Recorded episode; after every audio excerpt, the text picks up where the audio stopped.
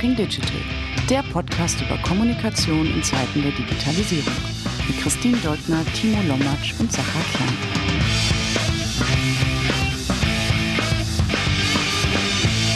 Herzlich willkommen zu einer neuen Episode von Talking Digital. Ich freue mich, dass ich heute meine geschätzte Mitstreiterin Christine an meiner Seite weiß. Moin, Christine. Hallo.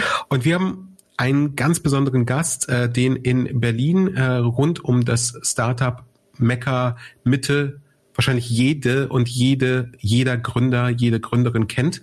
Ähm, und zwar äh, bezeichnete ihn, glaube ich, Alexander Hüsing als Chefredakteur von Deutsche Startups als den PR-Papst. In jedem Fall ist er eine der schillerndsten Figuren und wahrscheinlich auch einer der bekanntesten Köpfe im Startup-Ökosystem, wenn es um das Thema PR geht. Herzlich willkommen, Thilo Bono. Herzlichen Dank, dass ich dabei sein darf und hallo Christine und Sarah. Hi. Vielleicht für diejenigen, die wenig mit Startups zu tun haben und somit auch nicht äh, von dir oder deiner Agentur äh, gehört haben oder vielleicht gehört haben, aber das nicht zuordnen können. Erzähl uns doch ein kleines bisschen, wer bist du, was hast du in der Vergangenheit gemacht und was machst du heute? Ich habe meine äh, Karriere gestartet im ähm, Agenturgeschäft, erst angefangen in einer Werbeagentur, dort den ersten Internetprovider ähm, betreut, den ersten E-Commerce-Fonds, den ähm, ersten Online-Shop in äh, Deutschland, vom Werbefach dann sozusagen ins PR-Fach gewechselt, auf die PR-Seite dann auch etwas journalistisch gearbeitet und dann äh, vier Jahre lang war ich der Global Head of Communications für die Samba-Brüder. Die haben ja damals Alando, Yamba, iLove, sehr viele digitale Produkte, Unternehmen, äh, bevor sie Rocket Internet äh, gegründet haben, aus der Taufe gehoben. Und da durfte ich mich um alle Kommunikationsthemen kümmern, äh, Public Affairs, Marketing etc. Und da habe ich natürlich gemerkt, Mensch, ähm, mit welcher Agentur arbeite ich damals zusammen? Und da gab es eigentlich keine Agentur, die wirklich 100 Prozent verstanden hat, was machen Startups, ähm, was brauchen Unternehmen, die sehr schnell wachsen, was brauchen die Unternehmer auch, was haben die für vielleicht auch andere Ansprüche als ein Konzern oder äh, Mittelständler, ähm, wie muss man vielleicht auch PR anders machen, als man es noch vor 20 Jahren gemacht hat. Das war für mich immer eine sehr, sehr frustrierende Erfahrung und ähm, dann hatte der, äh, der eine oder andere wird sich noch daran erinnern, Christian Vollmann, der damals ja auch bei Yamba bzw. iLove war, äh, dann myvideo.de gegründet. Das war ja quasi ein bisschen das Pendant zu YouTube in Deutschland, was dann von Pro7 Sat1 gekauft worden ist. Und gesagt, Thilo, Mensch, du kennst doch hier jeden in der Branche, jeden Journalisten, weißt doch, wie das Handwerkzeug funktioniert. Willst du mir nicht ähm, helfen? Das war damals die Zeit, ihr erinnert euch vielleicht noch, wo so Begriffe wie so ähm, User-Generated Content und ne, Web 2.0, das war damals so äh, 2006 so das große Thema. Und so kommt man dann so ein bisschen wie die Jungfrau zum Kind und gesagt, naja, äh, wenn es niemanden gibt, dann machst du es halt selber. Und äh, wie es immer so ist, dann ist man lieber die Nummer eins in der Nische, als sozusagen so ein bisschen Bauchladen und macht alles. Und von dort aus ging es dann los. Da gab es ja damals dann StudiVZ und ihr erinnert euch sicherlich noch an diese, damals eine der größten deutsche oder die größte deutsche Website, man auch nicht vergessen. Ne? Und genau mit dieser These, mit dieser, mit dieser, mit diesem Anspruch zu sagen, für wirklich ähm, Unternehmen aus dem Bereich Digital, Tech, Innovation, ähm, die, die schnell wachsen, die, die hohe Ansprüche haben, die auch Kommunikation anders und neu denken wollen, dort ein entsprechendes Angebot zu schaffen. Das hat sich dann sehr schnell ausgeweitet von den deutschen Startups und High-Growth Companies hin zu vor allen Dingen auch den internationalen. Wir haben ja sehr viele Silicon Valley Tech Heavyweights. Ihr kennt alle Stripe, GitHub, Tinder, Shopify, Silicon Valley Bank ähm, etc. Insofern auch sehr viele internationale Unternehmen in den deutschen und europäischen Markt ähm, hineingebracht. Und ähm, Insofern, ja, das ist das, was wir sozusagen heute auch noch machen. Einen ganz klaren Fokus eben auf All Things Tech, All Things Innovation, All Things Digital. Und äh, mittlerweile haben wir natürlich auch ein paar ähm, Mittelständler und Konzerne, die sozusagen auf dem Weg in die Digitalisierung ähm, begleiten, ihnen da auch helfen. Aber klarer Fokus ist ähm, alles rund um das Thema Innovation und sowohl international als auch national. Und wir waren ja, was vielleicht auch noch so eine kleine Besonderheit ist, ähm, von Tag eins auch international aufgestellt. Wir waren in Spanien, in Italien, in Polen, ähm, in, in, vielen anderen Märkten, weil zum Beispiel StudiVZ damals auch relativ schnell auch global gegangen ist. Und das war auch so ein Thema, wo die deutschen Agenturen sehr stark nicht nur klassisch gearbeitet haben und nicht verstanden haben, wie das eigentlich sein kann, dass man so schnell wächst und so schnell so erfolgreich ist, sondern auch nicht verstanden haben, wie global diese neue Industrie, die da entstanden ist, quasi auch ist. Und das haben wir abgefangen und deswegen auch relativ ja, schnell dort gewachsen und the rest is history, as they say. Jetzt ist es so, dass wenn ich nicht komplett falsch bin, du deine unternehmerische Reise, als du Piabo gegründet hast, auch relativ schnell äh, dich selbst nicht nur als PRler verstanden hast, sondern e-, eben auch als jemand, der ähm, sich selbst wie auch letztendlich deine, deine Auftraggeber, deine, deine Kunden als Unternehmer gesehen hast und dementsprechend eben, weil du Teil des äh, Startup-Ökosystems gewesen bist und bist, ähm, auch relativ schnell angefangen hast, selbst zu investieren, äh, als Investor aufzutreten. Äh, kannst du uns da vielleicht noch ein kleines bisschen was drüber erzählen, weil das ja letztendlich fast schon die Überleitung ist zu dem, wo wir gleich hinkommen. Gerne. Mein Herz äh, schlägt eben für die Zukunft und insofern wisst ihr, dass ähm, 90 Prozent dieser Unternehmen, wenn das nicht gerade die Großkonzerne, Mittelständler sind oder jetzt welche, die jetzt schon an der Börse sind, sind eben backed by Venture Capital oder Private Equity. Und für mich war ganz klar, ähm, dass wir sozusagen diesen Kreis auch schließen wollen, dass wir eben nicht nur jetzt der Dienstleister sind, der hier irgendwelche Produkte verkauft, sondern dass wir wirklich auch echter Teil der Community sein wollen und Skin in the Game haben wollen. Und insofern sind wir mittlerweile in mehr als 35 Venture Capital Fonds äh, weltweit investiert, natürlich in Deutschland, aber auch in UK, in Frankreich, in, in Japan, in Singapur, in Amerika natürlich, ähm, etc. Wo natürlich das eine ist, dass wir quasi zurückgeben in die Community und ähm, Gründerinnen und Gründer ähm, unterstützen, ähm, ihr Unternehmen auf und auszubauen. Auf der anderen Seite ähm, aber auch natürlich deswegen sehr früh über neue Geschäftsmodelle, über neue Technologien, über neue Trends lernen, dadurch wiederum aber auch andere Gründer, Unternehmer, Investoren kennenlernen, verstehen, was suchen Sie gerade, was brauchen Sie gerade, was sind die Trends, wo geht es gerade hin? Und das ist natürlich wahnsinnig spannend, wo wir sozusagen natürlich viel, viel tiefere Einblicke ähm, auch haben, auch wenn es um Thema Investor Relations äh, zum Beispiel geht, ja, und da auch verstehen, wie beide Seiten ticken. Das ist ja schon auch ein gewisses Abhängigkeitsverhältnis, was da ja ähm, ähm, quasi vorherrscht. Und das macht uns unglaublich viel Freude und das ist Teil unserer DNA, da eben auch ähm, Teil der Community zu sein, Skin in the Game zu haben, ähm, neben den Fonds Investments sind wir ja auch direkt in ähm, viele Startups ähm, investiert. Und das macht unglaublich viel Freude, weil man natürlich hier nochmal ganz auf einem ganz anderen Level auch mit den Gründerinnen und Gründern natürlich zusammenarbeitet und viel tiefere Einblicke hat in die Denkweisen. Und ich glaube, das macht es eben aus, wenn man konkret auf eine Industrie fokussiert ist, wo man jedes Event kennt, wo man jeden Journalisten kennt, wo man jeden Investor kennt, wo man, du hast vorhin gesagt, jeder kennt einen dann hier von den Gründerinnen und Gründern. Und das ist natürlich noch was anderes, als wenn ich jetzt ähm, via 90 Prozent der Agenturen sagt, naja, ich biete halt PR an und wer immer möchte, kann halt kommen. Das ist bei Piabo halt nicht der Fall. Und deswegen sieben wir da sehr, sehr stark aus, weil wir da einen glasklaren, laserklaren Fokus haben. Und es führt eben dazu, dass man dann eben auch nicht nur mit seinen Dienstleistungen eben Teil der Community ist, sondern eben hier in dem Fall auch ähm, als Investor. Und wir sind ja ganz früh auch neben der quasi Piabo, dem Investieren, auch ähm, in vielen Mentorship-Programmen ähm, dabei, ob das jetzt bei Axel Springer Plug and Play ist ähm, oder APX Porsche, wie sie jetzt heißt, bei IBM, bei Microsoft, bei, bei vielen, vielen anderen, wo wir wirklich auch erstmal geben und was für die Community tun, bevor sie dann vielleicht in drei, vier, fünf, sechs, sieben, acht Jahren, du wisst ja teilweise selber, wie lange das dauert, ähm, bis ein Unternehmen auch eine Series A, B etc. hat und sich das auch natürlich leisten kann, so ein professionelles äh, Setup, ähm, dass man dort auch ähm, eben Mentorship mit Workshops, mit Mentoring eben ähm, dort hilft, sie groß zu machen, zu begleiten. Ich erinnere mich zum Beispiel nur eine kleine Anekdote vielleicht bei Axel Springer Plug and äh, Play, wie wir mit den N26-Gründern zusammengesetzt haben. Damals hießen sie noch Papaya und ihre erste Idee war eine Kreditkarte für Kinder. Haben dann gepivotet, wurden dann N26, so lange kennen wir die schon und haben sie sozusagen schon begleitet. Und das einfach ist meine persönliche Freude und meine persönliche Leidenschaft auch eben mit diesen Unternehmerinnen und Unternehmern zusammenzuarbeiten. Und jetzt habt ihr was ganz Neues announced oder bekannt gegeben. Ähm, ich glaube, für viele in der Szene erstmal eine totale Überraschung.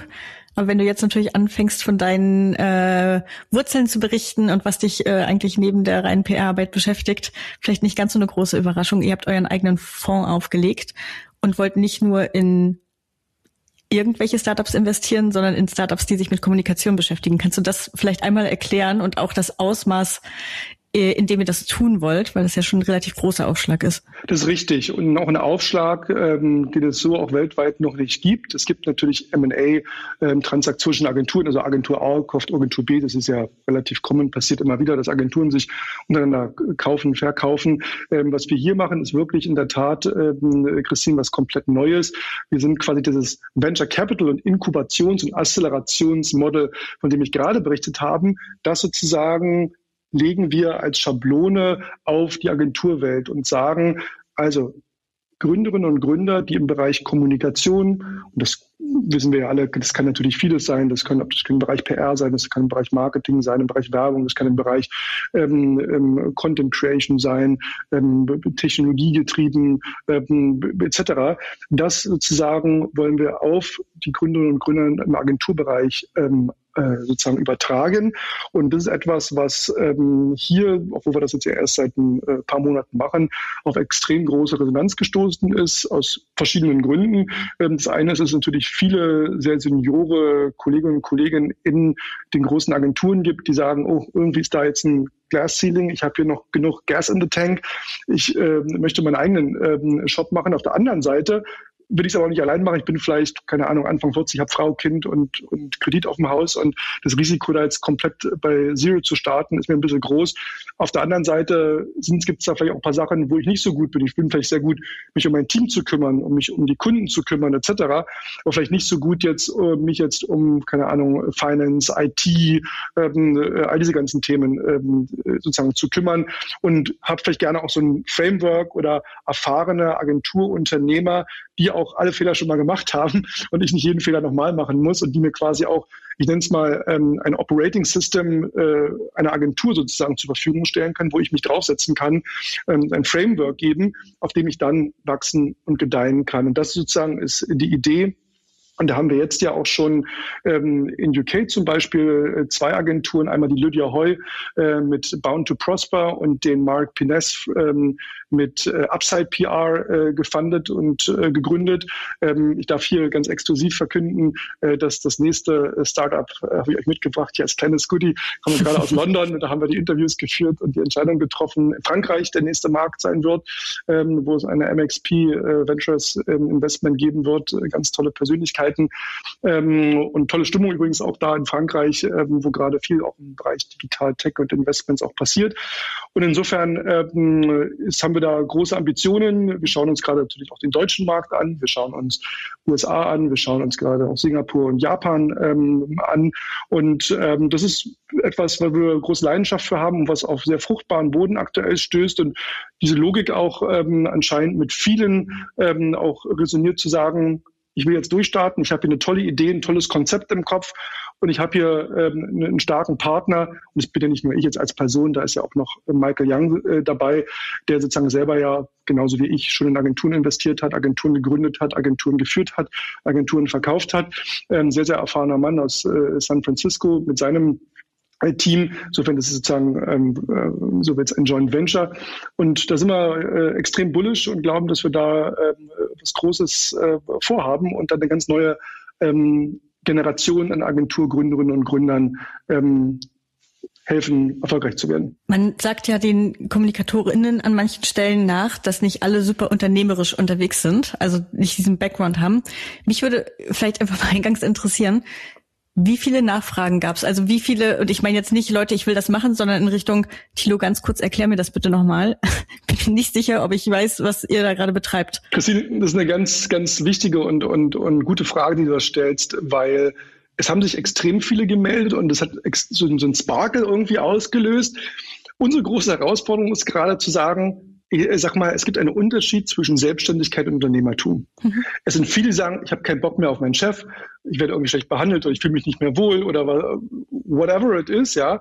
Und ich will sozusagen, ich will raus oder ich bin nicht genug incentiviert, was immer der Grund ist, ja. Ich sage jetzt mal ganz allgemein Frustration, ja, über was jetzt auch immer. Also, ähm, und das sind auch dann so Leute, das sieht man ja hier auch in allen Märkten, die, ähm, äh, wo ich sage, das sind tolle Leute, ja, die können als Freelancer locker ihr eigenes Gehalt ähm, äh, vielleicht nochmal, was ich nicht, äh, verdoppeln, ja, was sie vorher gemacht haben.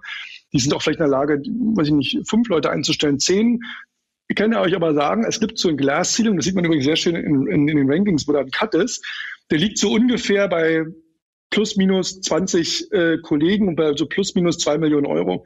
Und irgendwann hört es dann auf, wo man eben nicht mehr mit Excel-Sheet und irgendwie so selber gestrickt und, und äh, ähm, sozusagen, ähm, ähm, sozusagen ja, selbst gemacht äh, das loslegen kann, sondern wo sozusagen das Unternehmerische einkickt, ja, wo ich auch mal in Grauzonen vordringen muss, wo ich auch mal eine unangenehme Entscheidung trillen muss, wo ich mich auch um Strukturen und Prozesse sehr stark kümmern muss, wo ich mehr am Unternehmen als im Unternehmen ähm, äh, arbeite und, und, und. Da sind noch hundert andere Dinge.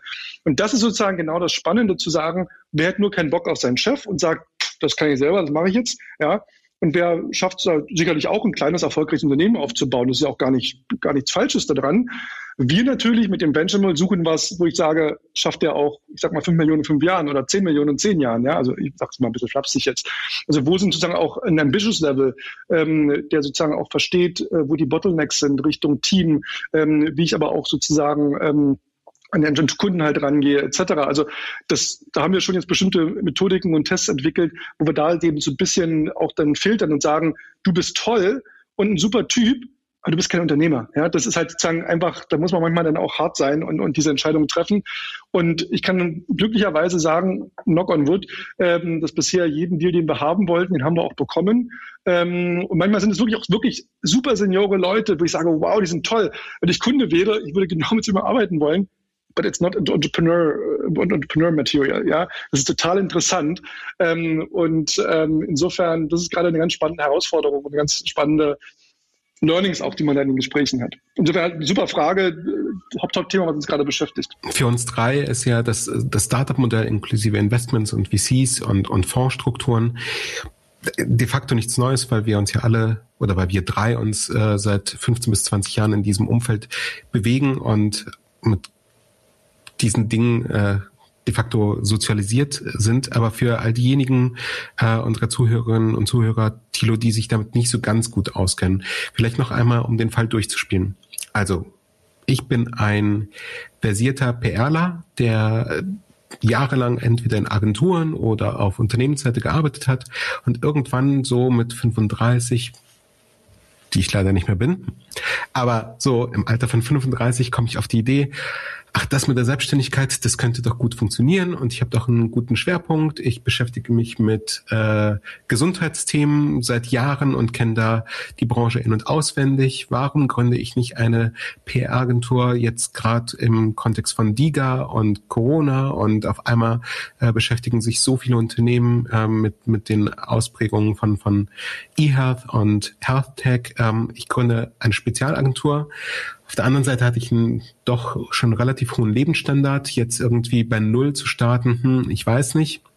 Hey, wie cool. Da gibt's auch Thilo mit seinem neuen Vehikel. Ähm, und dann komme ich zu dir und was, was genau ähm, muss ich als, als diese Person mitbringen an an Rahmenbedingungen, an, an Know-how, aber eben auch an Ambitionen, dass du sagen würdest, da bin ich dabei. Und was heißt eigentlich für dich, da bin ich dabei? Also die Infrastruktur hast du erklärt, aber was bedeutet das jetzt finanziell? Wie viel bist du bereit äh, zur Verfügung zu stellen und was kriegt ihr eigentlich dafür? Und was erhofft ihr euch?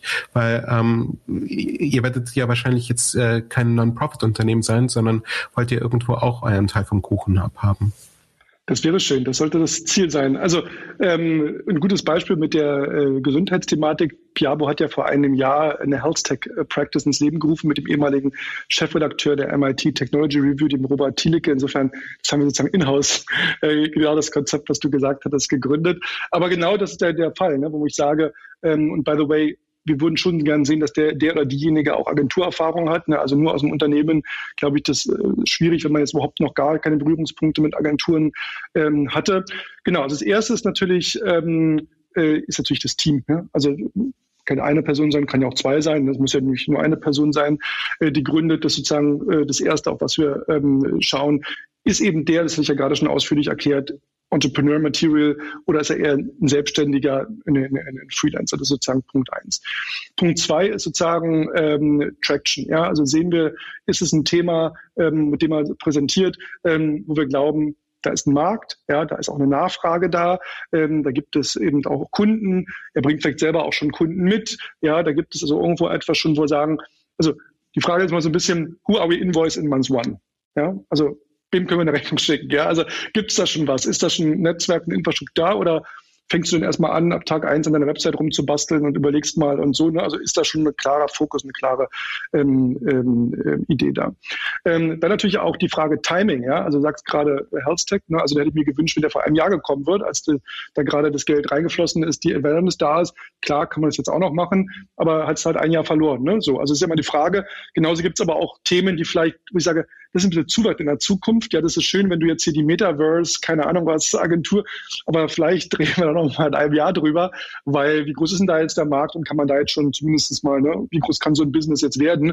Das heißt, man muss da schon auch die Market Opportunity äh, bewerten und dazu kommt natürlich auch, wie groß, ähm, also ist es nun ein deutsches Thema? Kann ich es auch internationalisieren? Ja, kann ich da auch Kunden hin und her schieben? Was wir ja auch bauen, ist ja eine Unternehmer-Community. Ne? Also überlege, wenn du jetzt zwei, drei Agenturen in UK zwei, drei Agenturen in Frankreich, zwei, drei Agenturen in Singapur etc., die können sich ja auch gegenseitig dann befruchten, äh, Deals hin und her schieben, austauschen etc. Ähm, wenn das jetzt etwas ist, was sozusagen eher so eine lokale Besonderheit ähm, äh, berücksichtigt, dann ist es eher, eher ein bisschen schwierig. Ja. Ähm, dann hast du natürlich auch die Situation, dass du darüber sprichst, ähm, zu deinem Punkt, äh, zu sagen, ähm, wie sieht denn der Deal jetzt aus? Ne? Was brauchst du denn eigentlich? Ne? Ähm, ähm, und da gucken wir uns natürlich an. Typischerweise ist die Struktur relativ einfach. Es gibt ein Gehalt, ja, weil derjenige, wie du sagst, richtig, der kommt ja irgendwo her, der hat jetzt X verdient, der will jetzt nicht irgendwie 20 Prozent weniger verdienen, weil der muss seinen Kredit bezahlen und seine, seine Ex-Frau und seine drei Kinder. Und ne, also das ist ja, je nachdem, wie die persönlichen Lebensumstände da auch, auch, auch sind. Das heißt, dem kannst du ja nicht sagen, du verdienst jetzt weniger, sondern er will ja eigentlich das verdienen oder vielleicht sogar mehr. Ähm, das, der zweite Bestandteil ist natürlich ein Bonus, eine Incentive-Struktur, typischerweise an KPIs, an Zielen ähm, natürlich festgemacht werden, wo wir sagen, was wollen wir denn erreichen an Umsätzen, an, ähm, an Erfolgen, wie, wie soll die Agentur entsprechend darstellen, ähm, entsprechend.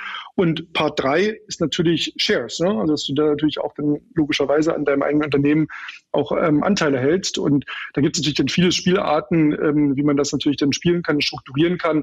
Das ist immer von Fall zu Fall natürlich ein bisschen anders. Aber das ist typischerweise, ist das so ein Dreiklang, wenn du fragst, na, was kriegt denn der jetzt und wie sieht denn so ein Deal aus?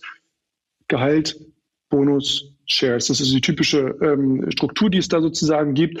Und ähm, ist auch zum Beispiel so, ähm, dass wir jetzt im, im Vergleich zu anderen ähm, ähm, auch Investoren hier, das ist ja nicht das Startup-Modell, ja, wo du wie Hockeystick machst und irgendwie Börse, so eine Agentur, das wisst ihr ja selber, seid ja da selber äh, in dem Business und, und Experten, das ist ja letztendlich ein Cashflow-Business, ne, wo du sozusagen eher organisch wächst. Und ähm, da ist es zum Beispiel so, dass wir auch wollen, dass der Gründer jetzt nicht dilutet. Ja? Also wenn der jetzt x Prozent im Unternehmen hält, will ich jetzt nicht, weil jetzt mal eine Kapitalspritze braucht, weil jetzt eine, vielleicht eine andere Agentur kauft oder weil der, ähm, weil der, ähm, sagen wir mal, eine tolle Software einkauft oder ein super Senior Senior Hire macht, dann will ich ja nicht, dass der jetzt sozusagen ähm, dilutet und von den x Prozent hat, gleich mal zehn Prozent abgibt. Das macht ja keinen Sinn. Ja, also das, das ist ja so.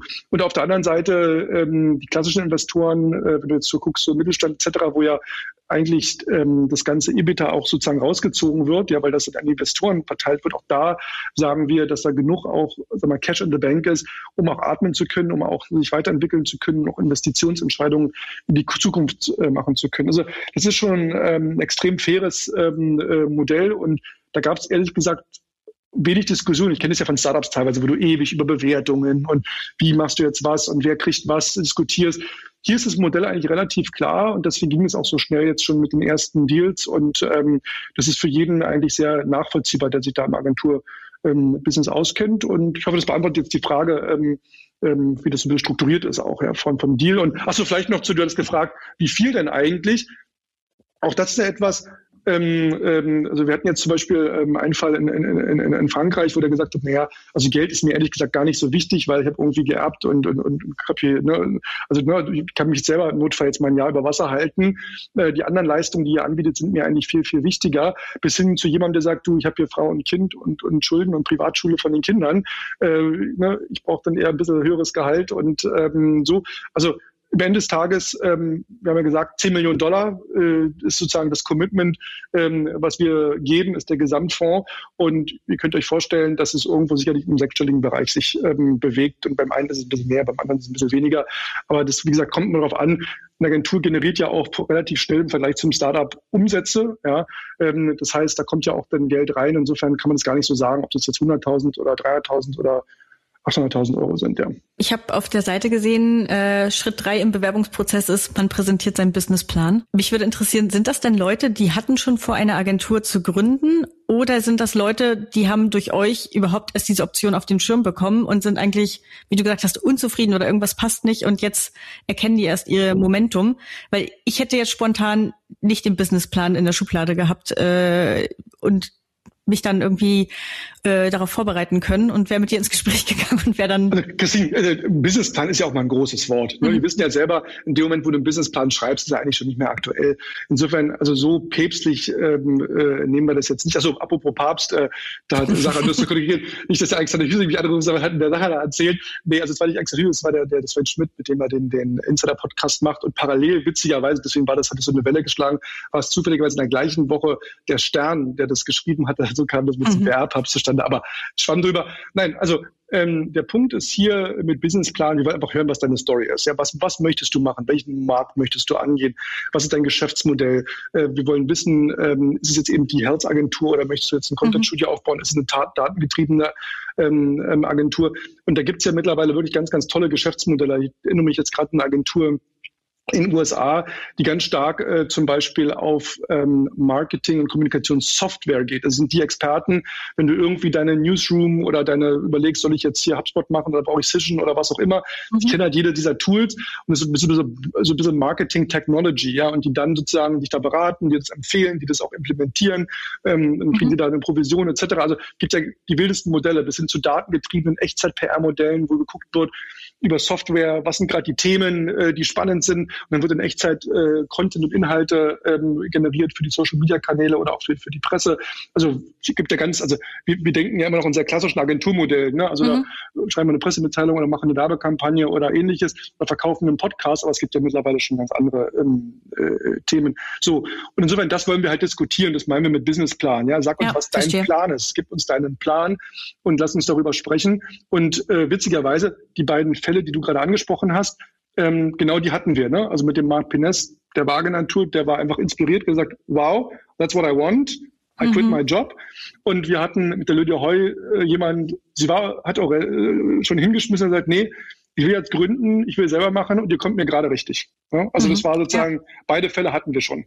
Ihr trefft jetzt einfach unglaublich viele Leute. Was ich mich noch frage ist, matcht ihr auch GründerInnen? Also äh, seht ihr äh, Leute, die vielleicht vom Mindset gut zusammenpassen und zu, gemeinsam was gründen sollten äh, und, und tut ihr in ein Gründungsteam zusammen? Also seid ihr das Rocket Internet äh, der, der Kommunikationsbranche und äh, schafft du neue... hier schon Headlines hier. You're welcome. Also. Das ist der nächste, der, die nächste Schlagzeile dann. Nein, aber kreiert ihr, kreiert ihr neue Gründungsteams, weil ihr seht, da sind einfach komplementäre äh, äh, Fähigkeiten und Skills vorhanden und möchtet die die dann in einem Team sehen und glaubt, dass die zusammen was Besseres sein können als jeder Einzelne für sich? Das, das hatten wir auch schon, ja, wo wir gesagt haben, also, also gerade in Frankreich hatten wir jetzt sehr, sehr viele ähm, Anfragen und, und, und Bewerber. Und da waren schon ein paar dabei, wo wir gesagt haben, Mensch, der mit ihr zusammen, das wäre doch eigentlich eine Traumkonstellation. Und der ist doch stark da drin, aber sie kann doch das super, ja, warum bringen wir die mhm. beiden nicht ähm, äh, zusammen? Ähm, bisher interessanterweise läuft es eher auf ähm, das Highlander-Prinzip hinaus. Es kann nur eine geben, sozusagen. Ähm, das ist so ein bisschen was, müssen wir schauen, ja. Aber das wird auf jeden Fall passieren und ich kann mir auch vorstellen, man muss ja ehrlich sein, wie im Venture Capital Modell auch, ja. Jetzt lass uns mal 10, 15 Agenturen da in die Spur gebracht haben da wird es auch welche geben, die nicht funktionieren, wo man sich vielleicht verrannt hat, ja, oder wohl irgendwie was auch immer passiert. Natürlich kann es dann auch passieren, wenn man sagt, Mensch, hier sprecht doch mal miteinander, vielleicht we roll it up, ja, ähm, mhm. und macht ihr doch beide zusammen. Oder also da wird sicherlich auch, auch Spielarten geben, das ist ja auch schön, wenn man Teil einer Unternehmer-Community ist, dass man dann ja auch offen über solche Dinge sprechen kann. Sag, guck mal hier, du wolltest dahin, da stehst du jetzt, aber hier gibt's jemanden, ihr wird doch gut zusammenpassen, das passt inhaltlich, ja, äh, die Kunden sind sehr komplementär, eure Skills sind sehr komplementär, redet miteinander, ist dann nicht vielleicht die Chemie gut, äh, dass ihr was zusammen machen könnt. Also wir sind da schon so ein bisschen so ein B2B-Tinder auch, ja, also kann man schon sagen, ja. Hm. Du siehst, ich habe eine lange Liste Sache auch an Fragen. Ähm, in die Zukunft gedacht, baut ihr euch gerade die nächste Netzwerkagentur, also zwei in UK, drei in Frankreich, zwei in Singapur, fünf in US äh, und ein bisschen Deutschland. Und äh, dann bin ich das nächste StudiVZ und äh, ihr connectet dann alle Agenturen je nach den äh, Schwerpunkten untereinander. Und ein Kunde hat ein komplettes Setup über euch eingekauft? In a perfect world ähm, ist es natürlich so. Ähm, meine Piabo ist ja heute schon mit, mit Teams und Kolleginnen und Kollegen in UK, in Frankreich, in USA an den Märkten vertreten. Das für uns ist jetzt nicht neu irgendwie. Ne? Also Dinge auch international zu gehen. Wir sind ja in Themen unterwegs, ob es jetzt Blockchain ist, ob das jetzt äh, im Software as a Service Enterprise Tech Bereich ist oder im Deep Tech Bereich, wo ja oftmals Unternehmen von Tag eins irgendwie global sind und ihre Produkte global verkaufen. Insofern und gerade auch die Investoren, ja, wenn ich sage, ich mache vielleicht auch eine PR um Investoren ähm, aufmerksam zu machen oder auch globale Talente. Ja, also die PR hört ja nicht an der deutschen Grenze auf. Insofern waren wir ja schon immer global, schon genau immer so gehandhabt. Aber du hast natürlich recht, klar, gibt es natürlich dort äh, die Möglichkeit, dann auch ähm, Dinge hin und her zu schieben ähm, und äh, miteinander dort auch äh, tätig zu werden. Und wir haben jetzt auch schon Agenturen, die eben kein internationales Netzwerk haben, die sagen, können wir uns da nicht andocken, können wir da nicht irgendwie einen Deal machen, ja, ähm, können wir nicht partizipieren, vielleicht passt das ja gut. Ähm, und es gibt ja viele Agenturen, die sich nur auf ihren Heimatmarkt ähm, äh, sozusagen beschränken. Und um nochmal klar zu sagen, die Agenturen, das müssen keine äh, Tech-Agenturen sein. Also nur weil Piabo jetzt äh, äh, hier äh, Tech-Agentur ähm, ist, ähm, das hat jetzt nicht damit zu sagen, Piabo ist jetzt die Nummer eins äh, hier und wir wollen jetzt die Nummer eins in Asien und die Nummer eins. Also es geht nicht darum, jetzt einen Klon von Piabo zu machen, das auch nochmal klar zu sagen. Das sind völlig eigenständige, unabhängige Agenturen und solche die Lydia Hoy, die ist sehr stark im, im, im Bereich so ähm, äh, Behavioral ähm, äh, PR, Behavioral Analytics, auch sozusagen B2C, Direct to Consumer, ähm, Food Tech, ähm, Plant-Based ähm, Food und so weiter. Also ganz anderes Thema zum Beispiel, ja. Hingegen der Marc Pines ist eher B2B, Tech, ähm, Enterprise etc. Also das ist schon auch andere Konzepte. Ne? Und wir haben in Frankreich jetzt gerade ein Modell, da geht es eher um, um, um Creative Strategy und einen, da geht es eher Richtung ähm, ähm, Social Media, Digital, Digital Shop. Aber klar, wenn es Leistungen gibt, die man ähm, tauschen kann, ähm, und zusammenarbeiten kann. Äh, das wäre ja das unlogisch, wenn wir das nicht machen würden. Und du hast natürlich hier auch einen Skalierungseffekt, was Tools angeht. Man, ihr kennt das selber aus dem Agenturalltag, dass ihr wie, wie viele Tools ähm, äh, ihr habt, aber wir haben auf jeden Fall zu viel. Und äh, das ist ja etwas, was die auch immer teurer werden. Ja, also das sind ja teilweise auch äh, ähm, äh, wenn man das mal hochrechnet, weil wir sind jetzt hier fast 100 Leute, wenn du das mal hochrechnest, was du da im Monat zahlst oder aufs Jahr gerechnet, da kannst du natürlich, hast du eine ganz andere Verhandlungsposition, wenn du sagst, ich kaufe hier nicht für 100 Leute ein, sondern ich kaufe für 300 Leute ein, ja, und ähm, wir streamline äh, Tools, wir streamline äh, Prozesse, wir streamline Qualität, das ist natürlich ein ganz anderer Skalierungseffekt natürlich, der da auch, auch ähm, eintritt. Und äh, das macht natürlich dann auch Spaß und hat für alle Beteiligten natürlich auch dann Vorteile. Du hast ja vorhin schon so ein kleines bisschen gesagt, welche Branchen bei dir nicht ganz so beliebt sind oder bei denen du vielleicht jetzt nicht mehr die ganz großen Marktchancen siehst, beispielsweise Health? Doch, doch, also gestellt, Health ist super. Also wir investieren ja selber gerade massiv. Wir haben gerade Impfcontainer in der, in der Schweiz und, und, und also Health ist super. Ich sage nur, man muss immer den richtigen Zeitpunkt finden, wann, wann man da auch einsteigt. Also insofern ähm, don't get me wrong. Jetzt frage ich dich aber mal als Branchenexperten und Investor, was wären denn, wenn, wenn da draußen jetzt irgendwie ein paar Leute zuhören und sagen, ja, okay, das klingt gut, ähm, aber welche Schwerpunkte würdest du sagen, ja. würdest du ganz besonders setzen? Also an welche mhm. Branchen, Expertisen, an welche Schwerpunkte glaubst du für das Jahr 2022, 2023 fortfolgende? Um mal drei Beispiele nennen. Das eine ist nach wie vor der ganze Bereich äh, Digital ähm, Strategy, weil ich glaube, es gibt immer noch zu wenig ähm, gute Agenturen, die wirklich ähm, ähm, Experten sind, was das ganze, den ganzen Bereich digitale Kommunikation, meine nicht irgendwelche Social Media Agenturen, ne, die jetzt irgendwelche jemand Facebook post und da mal davon reden wir nicht. Und dass wir alle PR-Agenturen irgendwie auch sagen, sie könnten Social, das ist jetzt nochmal ein anderes, ähm, anderes Thema, ähm, sondern wirklich ähm, Digital Native, also Born Digital Agenturen. Ja, also da sehe ich nach wie vor ein ganz, ganz großes ähm, Thema drin, weil es da auch zu wenig äh, Markt gibt, die ähm, skalierbar und mit, mit, einem, mit einem wirklich auch ein Team, was big enough to matter, but small enough to care ist. Ja? Und äh, da glauben wir, dass das auf jeden Fall noch ein Bereich ist, ähm, äh, der spannend ist. Wir glauben, dass der ganze Bereich, ähm, wo eben Mensch und Maschine Hand in Hand zusammenarbeiten. Also bei Piabo zum Beispiel haben wir das ja im, im Bereich Influencer Relations gemacht, ne, wo wir mit sehr viel AI und, und Machine Learning zusammen mit einem Manpower-Team sozusagen diesen, äh, diesen Bereich äh, cracken. Und dann glauben wir, dass es noch viel mehr ähm, Themen gibt, ja, also wenn ich wirklich hochgradig datengetrieben und backed by Data Entscheidungen äh, treffe und nicht so, wie es ja leider oft passiert in Agenturen, so ein bisschen Spray and Pray, ja. Ähm, so einen Ansatz ähm, äh, fahre. Und da haben wir gerade letzte Woche auch ähm, in, in London äh, in, ein paar Technologie, Technologieanbieter kennengelernt, die wirklich tolle Software anbieten, wo du wirklich ähm, in Echtzeit äh, genau analysieren kannst, was wann wie wo passiert, wo du dann Content äh, drauf produzieren kannst, wo du genau sagen kannst, auch dass nicht mal die größten Medien dann die richtigen sind, sondern wo du genau dann dahin gehst, ähm, äh, wo dann auch die Zielgruppen sind, um zu gucken, wo entstehen dann gerade die Triggerpunkte, ja, ist es gerade auf, auf LinkedIn, ist es auf Twitter, ist es vielleicht irgendwie in der lokalen Tages Tageszeitung, wo müssen wir ran? Also dieser Einsatz von Technologie, der ja generell nicht nur in Deutschland in Agenturen noch viel zu ähm, ja, unter, unter also zu, zu wenig eingesetzt wird. Ähm, das ist auf jeden Fall, was uns hochgradig interessiert, wo diese Schnittstelle einfach gut funktioniert. Ja, aber wir wissen ja auch in Agenturen, alles, was digitalisiert werden kann, wird digitalisiert. Da machen wir uns äh, nichts vor. Und ähm, da so, so aber zu denken, zu sagen, wir wollen dort ähm, ganz klar Digital First und Tech First sein. Da gibt's auch kaum Agenturen, äh, wo wir sagen, da sehen wir was. Und vielleicht auch noch wirklich Themen. Ja, also wenn wir allein mal sehen, ihr habt es vielleicht mitbekommen, im Februar hatten wir hier announced, äh, dass wir, was wir schon seit sieben Jahren machen, aber dann sozusagen als eigene Unit den ganzen Bereich äh, Green Tech, Clean Tech, Climate Tech. Ja, machen wir schon seit sieben Jahren, noch bevor es cool war, haben wir schon gemacht. Jetzt haben wir sozusagen gemacht. Aber das ist zum Beispiel etwas, wo ich sage, das ist so ein großes Feld, da kann ich Agenturen in jedem Land der Welt ähm, sehen, die locker in der Lage sind, auch, ähm, äh, ich sag mal jetzt, siebenstellig ähm, äh, groß zu sein. Weil unter diesen Bereichen so viel doch drunter ist, ja, da geht's um, um Materials, da geht's um Battery, da geht's um ähm, Energy Efficiency, der ganze Energiesektor etc. Also allein diese dieser Sektor ist so groß, wo ich sage, super, ja, also da gibt es also auch inhaltlich oder industriespezifisch äh, Möglichkeiten äh, zu sagen, da bauen wir ähm, etwas für, für einen ganzen Industriezweig, für einen ganzen Themenkomplex, ja.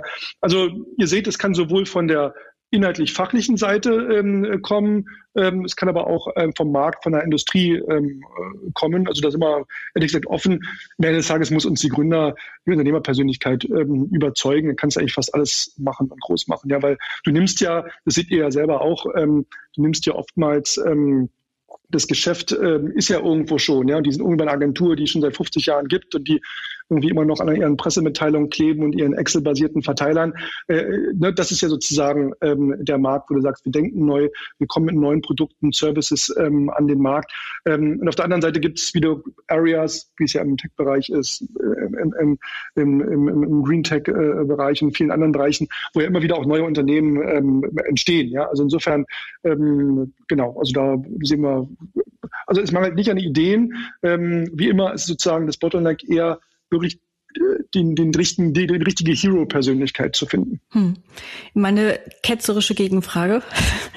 Gibt es nicht schon genug Agenturen im Kommunikationsbereich? Also was, was hat euch bewegt, mehr Agenturen, mehr Agenturen zu finanzieren, anstatt daran zu arbeiten, die bestehenden Agenturen auf den richtigen Weg zu bringen. Ihr könntet ja genauso gut eine Beratung machen und wie das bei großen deutschen Konzernen der Fall ist, die dann äh, digitalisiert werden und da reinzugehen und zu sagen, hier, ich zeige euch jetzt den Weg in die Zukunft. Wir stehen ja für Zukunft und Zukunft, das sehen wir oft genug, äh, musste eben von der Scratch bauen, da Beratung und ich meine, wir sind ja alle im Beratungsgeschäft, wissen ja, wie es läuft. Äh, das jetzt zu sagen, ähm, zu sagen, meine Beratungsagentur, da gibt es ja auch schon genug Beratung. Also das, das, das braucht, glaube ich, kein Mensch und das ist auch nicht das, was uns ähm, interessiert, weil es auch ja nicht, nicht äh, skalierbar ist, ja, ganz einfach gesagt. Also insofern, das haben wir ausgeschlossen. Aber natürlich, äh, in einem Punkt gebe ich dir recht, äh, liebe Christine, ist ja die Frage Buy or Build.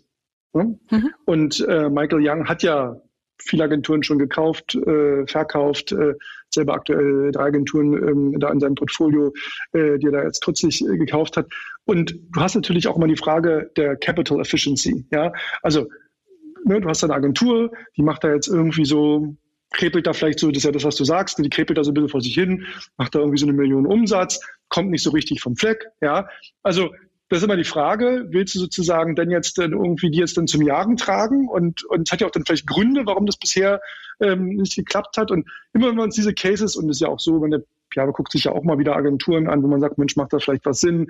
Und rede, dann guckst du dir die Zahlen an, dann guckst du dir die Leute an, dann guckst du dir das Gesamte, und du findest immer irgendwann sagt, ah, okay, darum funktioniert es nicht. Dann ist ja immer die Frage, ähm, äh, ist es was, was du, was du fixen kannst, wie du einen Hebel hast? Oder sagst du, nee, das, da, ist ein, da ist ein Fehler im System, da ist ein Fehler in der Kultur, da ist ein Grundfehler ähm, ähm, in den Zahlen drin.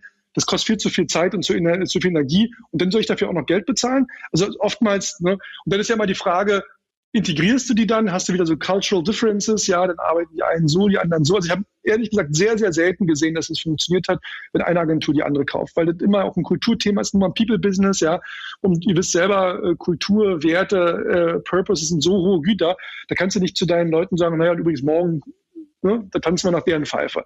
Also das ist, das ist ein schwieriges Thema. Ich schließe es nicht aus. Also wir haben auch Anfragen natürlich jetzt durch auch die Publicity bekommen von Agenturen, die genau dort sind, die sagen, ne, wir kommen hier irgendwie nicht vom Fleck, wir sind hier irgendwie, was weiß ich, sag mal 20 Leute, wir machen X Umsatz, könnte nicht, wollte nicht, etc. Ne? Da kann man natürlich schon mal überlegen, ob man dieses Private Equity Modell ansetzt und sagst, naja, du nimmst jetzt nicht, kaufst nicht gleich die ganze Agentur und sagst, pass mal auf, ähm, wir machen, ich, ich, ich bin jetzt mal, ne, also völlig jetzt in die Bühre, wir machen irgendwie 50-50, ja, und dann ähm, sind vielleicht deine Anteile, ne, wenn wir da reinkommen und das äh, Ding dann groß machen, mehr Wert, als ich vorher als 100 Prozent hatte. Also ich sag mal so, ich habe ja lieber ein Prozent an Facebook als 100 Prozent an StudiVZ, ne? das ist immer so ein bisschen so die, ähm, die, die Logik. Und ähm, da muss man dann ähm, eben schauen, ähm, dass das ähm, dann funktioniert. Ist jetzt nicht unser Fokus aktuell. Ich schließe aber nicht aus, dass es auch, äh, dass wir so einen Deal auch machen. Also haben da gerade auch einen auf dem Tisch, wo wir sagen, Mensch, könnte das vielleicht Sinn machen, bestehendes Team, ja, die sagen, Mensch, ne, lead me, light me to the fire, ja, ähm, äh, klar, also äh, kann, äh, kann passieren, ist aber nicht unser Fokus. Also buy or build. Und für uns ist ganz klar eben das Build-Model. Und deine Ausgangsfrage war ja, gibt es schon genug Agenturen, wenn du so willst, gibt es ja von allem genug. Es gibt genug Bäcker, es gibt genug Restaurants, es gibt genug, es gibt genug von allem. Ja, also das ist ja nicht die Frage, ähm, die wir uns stellen. Also auch gerade, wenn insofern ist ja wäre das Dümmste, was du tun kannst, Agenturen in UK, weil ich glaube, es gibt keinen Markt, der so dicht ist. Ich glaube, es gibt irgendwie, wir hatten letzte Woche gerade dieses International Communications Consultancy ähm, äh, Treffen da in, in London äh, ich weiß gar nicht, fünfstellig, 16.000, 24.000, ich habe die Zahl gar nicht mehr im Kopf, irgendwas 20, 30.000 Agenturen. Kein Mensch braucht eine äh, Agentur. Aber jedes Unternehmen braucht die richtige Agentur. Und ähm, wir glauben, dass die beiden, jetzt mal ganz konkret, die beiden Unternehmer und Unternehmerinnen, die wir jetzt da ähm, gebackt haben in UK, dass die eben ähm, etwas mitbringen in ihrer Persönlichkeit, in ihrem Konzept, in ihrem Service-Offering, was der Markt eben braucht und was es so auch noch nicht gibt. Und jetzt ist es dann eher eine Frage äh, natürlich des Business Development Sales Network, das auch natürlich auf die Straße zu bringen. Aber wir glauben, dass wir da so gute auch Leitplanken eingesetzt haben, das Framework so stabil ist, dass wir da was Gutes ähm, gemeinsam bauen können. Und die ersten Anfragen und Kundengespräche zeigen das auch. Und nochmal, ein Kunde heute, also wenn es gibt genug Auswahl, der kann überall hingehen, ja. Also das ist gar nicht die mhm. Frage. Aber wir sehen es ja ganz oft bei Piabo und ich vermute, Sache äh, korrigiert, wird bei dir auch so sein. Oftmals entscheiden die Kunden aus Unwissenheit einfach auch für die falsche Agentur. Da, wird, und da, da, fehlt dir der Kumpel in der Agentur, ach, geh mal dahin, den finde ich cool, den finde ich toll die Anfragen bekommen wir ja auch, wo ich sage, wart ihr einmal auf unserer Website, was wir eigentlich machen? Wir haben mit eurer Industrie gar nichts zu tun. Wir kennen uns da nicht mit aus. Go away, ja. Mir völlig egal, wie viel Budget du hast. Wir wissen, hier könnten wir keinen guten Job machen. Und wir sagen so oft Nein und sagen Sachen, wo wir sagen, das ist nicht unser Fokus. Da können wir nicht, ist völlig egal, ob das ein, welches Budget das ist. Da können wir keine gute Arbeit machen. Wir machen nur Sachen an, wo wir 100 Prozent sicher sind, dass wir da auch ähm, einen super Job machen kann. Das ist ein ganz großes Problem in der Agenturszene. Das sieht man ja manchmal auch, wenn man so in, in, Gesprächen ist, dann gucken die sich drei, vier Agenturen an und sagen sie, ja, wir haben uns für die an die entschieden, weil die ja das und das machen. Sag ich, oh Gott, na dann bitte. Gut. So, und nach sechs Monaten kommen sie dann wieder und sagen, ja, hat ja doch nicht geklappt. Keine Veröffentlichung, keine Sichtbarkeit, nichts, können wir nochmal reden. So. Und das ist oft was, äh, wo sozusagen aus fa falschen Erwartungen, aus Grund von falschen Empfehlungen, aufgrund auch von nicht die richtigen Fragen stellen, bei der Agenturauswahl ganz oft Fehler gemacht werden. Und insofern ähm, sind wir da ganz bullisch, dass wir da hoffentlich was einen guten Beitrag leisten können. Das, äh, Thilo, weil uns die Zeit so langsam ausläuft, äh, noch zwei ganz schnelle Fragen an dich. Was würdest du dir wünschen, was, was wir und also alle KollegInnen mehr annehmen, was wir aber täglich in der Arbeit mit Digitalunternehmerinnen sehen? Ich bin ganz fest davon überzeugt, Schuster, bleib bei deinen Leisten. Und ich glaube, mein, die Antwort wäre, know yourself, sei self-aware, was kannst du, was kannst du nicht und wo bist du wirklich gut drin. Und ich sehe einfach zu viel, man nimmt es einfach, weil es Geld bringt oder weil es irgendwie eine coole Marke ist, etc. Und dann ist es für beide einfach eine super scheiß Experience. Ja, das ist für die Mitarbeiter, für das Team scheiße, ist für den Kunden ähm, nicht gut. Und diese, diese, diese Self-Awareness zu sagen, wo sind wir wirklich denn gut? Was ist unser Fokus? Und ich kann euch sagen, jeden Tag landen diese Verlockungen in meiner E-Mail-Inbox. Äh, ja, Unternehmen, die sagen, Mensch, hier, das, das, ich verstehe das ja auch, das ist ja attraktiv, die singen den ganzen Silicon Valley Hotshots auf unserer Webseite, die googeln und finden das alles ganz fancy und toll, was wir machen. Aber da müssen wir ganz ehrlich sein und sagen, nee, das ist nicht unser Fokus, das passt nicht zu uns. Da könnten wir auch keinen guten Job. Es mag von außen so sehen, ob wir alles können und alles wüssten. Das ist aber nicht so. Ja? Und ähm, äh, Schusterarbeit dann leisten, weil ich dann teilweise sehe, wenn irgendwie die großen Netzwerkagenturen dann auch wie eine Scheibe von dem Kuchen abschneiden wollen und da und hier mal schnell ein Team gründen oder hier mal jemanden heiern. Das ist, äh, ich, ich weiß noch, wo, wo dann eine sehr große, eine der größten Agenturen der Welt einen Startup ähm, Ambassador nach Berlin geschickt hat. Und er hat jeden unserer Kunden angesprochen sie durch Berlin gelaufen. Also wir wollen jetzt hier so. Nach einem halben Jahr war der wieder weg und das Thema war erledigt und jetzt ich was ganz anderes mit, mit, mit Startups und Tech und High Growth äh, und Future überhaupt nichts ähm, zu tun. Also dann würde ich sagen, Schuster wird dann leisten. Ich glaube, es wäre gut, wenn die Branche ehrlicher zu sich selber wäre. Was könnt ihr wirklich? Wo seid ihr wirklich drin gut? Und darauf zu 100 Prozent sich fokussieren, weil das macht euch selber, euer Team und den Kunden ähm, happy. Jetzt bin ich so gespannt wie ein Flitzebogen, Thilo, weil wir im Vorgespräch schon äh, kurz darüber gesprochen haben und du den Spannungsbogen aufgebaut hast, äh, wie ihn wahrscheinlich sonst niemand hinbekommen hätte. Wie jedem unserer bisherigen äh, Gästinnen und Gäste stellen wir auch dir die Frage, Thilo, nach deinem Talking Digital Tooltip, also nach dem Gadget, nach der App, nach dem Werkzeug, ähm, das dir dein Leben so viel besser und einfacher und angenehmer macht, dass du nie, nie, nie, nie, nie wieder darauf verzichten möchtest. Und jetzt bin ich mal gespannt, wie in Fitzenburg, ob du, lieber Sascha, die App schon kennst und nutzt, weil ich weiß, ich habe das nämlich auf Instagram gesehen, deswegen konnte ich im Vorgespräch nicht sagen, ob das für Christine auch interessant ist, weil ich nämlich nicht weiß, ob sie ein Elektroauto fährt. Jetzt nickt sie, oh super, das ist für euch beide super. Und ich weiß, dass Sarah ja auch seit kurzem da Elektro-Fan ist ähm, und, und ein Elektroauto fährt. Und das große Bottleneck und Problem ist ja, dass es gibt tausend Ladeanbieter und tausend, und du weißt immer nicht, ne, wo geht's, wo ist gerade frei, wie kann ich bezahlen, überall brauchst du verschiedene Karten etc. Und das größte Problem, du weißt ja auch nicht, ob die Ladeinfrastruktur an der Säule die schnellste Möglichkeit für dein Auto ist. Also es gibt da ganz, ganz viele Themen, ja, die unglaublich nervig sind, unglaublich deutsch. Die Lösung heißt ELVA, E-L-V-A-H. Ich weiß nicht, ob ihr das ähm, kennt. Ähm, simply, worum geht es? Elektroautos laden ist zu kompliziert und ne, äh, wie viele Ladekarten hat man, wie viel Zeit verbringt man mit Suchen und Vergleichen, lädt man schnell genug etc. Und hier geht es darum, eine App, ein Preis, alle Ladestationen in ganz Europa, 200.000 Ladepunkte, ja, äh, in 30 Ländern, äh, eine super Geschichte und das würde ich euch gerne beiden dann als Elektroautofahrer empfehlen, euch die runterzuladen. Eine Ladefett nicht mit x Karten und verschiedenen Ladegeschwindigkeiten und besetzte Säulen und so weiter, sondern eins für alles. Und ähm, vielleicht ist es ein Tipp, den ihr äh, schon kanntet, aber ich hoffe, dass vielleicht der eine oder andere Hörer sagt, das ist noch was, weil ja immer mehr zum Glück auf Elektro umsteigen. Sehr, sehr cool. Ich habe es gerade schon äh, gecheckt und überprüft. 199 Euro im Monat müsste ich zahlen, um mein... Das geht los ab 8,99. Ab 8,99 genau. bis los gibt es verschiedenste Genau, äh, um, um mein Elektroauto, ein Mercedes EQC zu laden. Und vielleicht darf ich an dieser Stelle den Anti-Werbeblock rühren ähm, und äh, einmal sagen, dass niemals in der Geschichte des Automobils und niemals in der Geschichte von äh, dem Daimler-Konzern oder Mercedes-Benz ein so schlechtes Auto wie der Mercedes EQC gebaut wurde und ich niemandem, der da draußen läuft, inklusive meinen allerschlimmsten Todfeinden, wünschen würde, dass sie jemals ein EQC fahren oh müssen ähm, und, und sich äh, vor allem äh, die, die, diesen Wagen als Leasingwagen, als okay. Klotz am Bein äh, okay. What's the problem? Das interessiert mich natürlich jetzt mal, wo, wo, wo hackt's denn da? Also ist es die Wie viel Zeit Tagesfühl oder die? Hast du noch zwei Stunden? Hier, das ist eure Show hier, das ist eure Show. Du, also lass uns mal, also ich, ich du, du hast ja, meinst du? du? Du hast ja, du hast ja einen sehr, sehr guten Punkt aufgetan. Also wer elektrisch fährt, erlebt hier momentan tatsächlich ähm, so ein bisschen wilder Westen. Also es ist halt super schwierig, seinen Wagen, wenn man nicht äh, eben zu Hause irgendwie eine eigene Lademöglichkeit hat, zu laden. Mhm. Und ähm, es gibt die, diverse Anbieter. Übrigens ein anderer Anbieter, den ich sehr, sehr cool finde und den ich sehr gerne nutze, der allerdings nicht diese wunderschöne Regelung hat wie bei Elva, nämlich dass es eine Flatrate gibt. Ähm, das hätte ich tatsächlich gebraucht, solange ich noch keine eigene Lademöglichkeit hatte.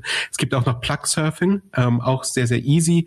Ähm, gibt es so einen Chip, den man bekommt und kann man auch in den meisten Ladesäulen nutzen. Aber Elba ist auf jeden Fall eine ganz tolle Möglichkeit, die ich auch im Nachgang ausprobieren werde. Das lindert ist dein Leid ein klein wenig. Das äh, definitiv, aber ähm, Mercedes hat mir äh, über Wochen und Monate zugesagt, ähm, im Jahr 2019, als ich meinen Wagen bekam, als es Elva noch nicht gab und Plugsurfing in Deutschland noch nicht verfügbar gewesen ist, dass sie mir den Wagen mit einer Ladekarte äh, ausliefern werden, mhm. so dass ich dann eben, sobald ich den ja, Wagen habe, äh, den Wagen auch laden äh, konnte. Dann bekam ich den Wagen. Es war Freitag, es war Freitagnachmittag. Ohne Karte. Ohne Karte. Und äh, am Sonntagvormittag war der Wagen leer. Und so begann meine Durststrecke oh mit diesem Auto. Customer Experience hier. Äh, Auto, Assistenz, Assistenzsysteme, die auf einer verlassenen Straße, auf der nur ich bin, dafür sorgen, dass der Wagen von 60 kmh äh, in äh, von, von, von, von hier auf jetzt auf 15 kmh abbremst, weil äh, der Wagen meint, dass da vorne irgendwo ein Hindernis sei, das ich nicht sehe. Und so blind bin ich noch nicht. Ähm, aber äh, man, aber ist es ein Mercedes-Problem oder ist es ein EQC-Problem? Also speziell dieses Modell, was du gekauft hast, das ist ein generelles... Es ist definitiv mein Problem, weil weder Mercedes noch Daimler diesen Wagen zurückhaben wollen okay. im, im, im Leasing und äh, vor allem die Customer Experience unfassbar zu wünschen lässt. Insofern, falls jemand hier äh, zuhört von Mercedes, ich habe euch gedroht, ich werde Stimmung gegen euch machen, wenn ihr nicht diesen verkackten Wagen zurücknehmt. Das ist nur der Anfang. So, Entschuldigung. Ja, also insofern, vielleicht haben, schaffen wir es ein bisschen das Leid mit Elva zu lindern. Ein toller Tipp, Thilo, äh, wahrscheinlich nicht nur für mich, der, der mit einem Mercedes durch die Gegend gondeln muss, sondern auch für Christine mit ihrem Tesla und für all die anderen mit ihren Elektroautos, die ihr äh, tatsächlich endlich durch die Decke gehen. Thilo, dir vielen, vielen Dank für die Einblicke, Ausblicke, Rückblicke, ähm, die du uns gegeben hast. Viel Erfolg für Piabo und euren Fonds. Viel Glück tatsächlich uns allen in der Agenturbranche und in der Kommunikationsbranche, dass es die nächsten Jahre für uns alle, die Zukunft äh, zugewandt sind, ähm, positiv weitergeht und äh, bleibt gesund. Liebe Christine und lieber Sacher, vielen, vielen Dank, dass ich dabei sein durfte. Das hat mich sehr, sehr gefreut und vor allem viel Spaß gemacht. Und wie gesagt, äh, wer jemand möchte, MXP Ventures ist die Webseite. Gerne mal schauen, ob, wenn man sich bullish und mit voller Energy fühlt und die Welt erobern, die Agenturwelt erobern möchte. Also, also du bist ja das beste Beispiel, ähm, dass man das äh, toll äh, schaffen kann und mit einem tollen Konzept und einem tollen Team dort ähm, erreichen kann. Insofern vielen, vielen Dank, dass ich euer Gast sein durfte. Danke, Thilo. Das war der Talking Digital Podcast von Christine Deutner, Sacha Klein und Timo Lommatsch. Wir freuen uns über Feedback, Anregungen, Kritik und Wünsche. Schreibt an kontakt.talkingdigital.de oder geht auf www.talkingdigital.de und kommentiert dort.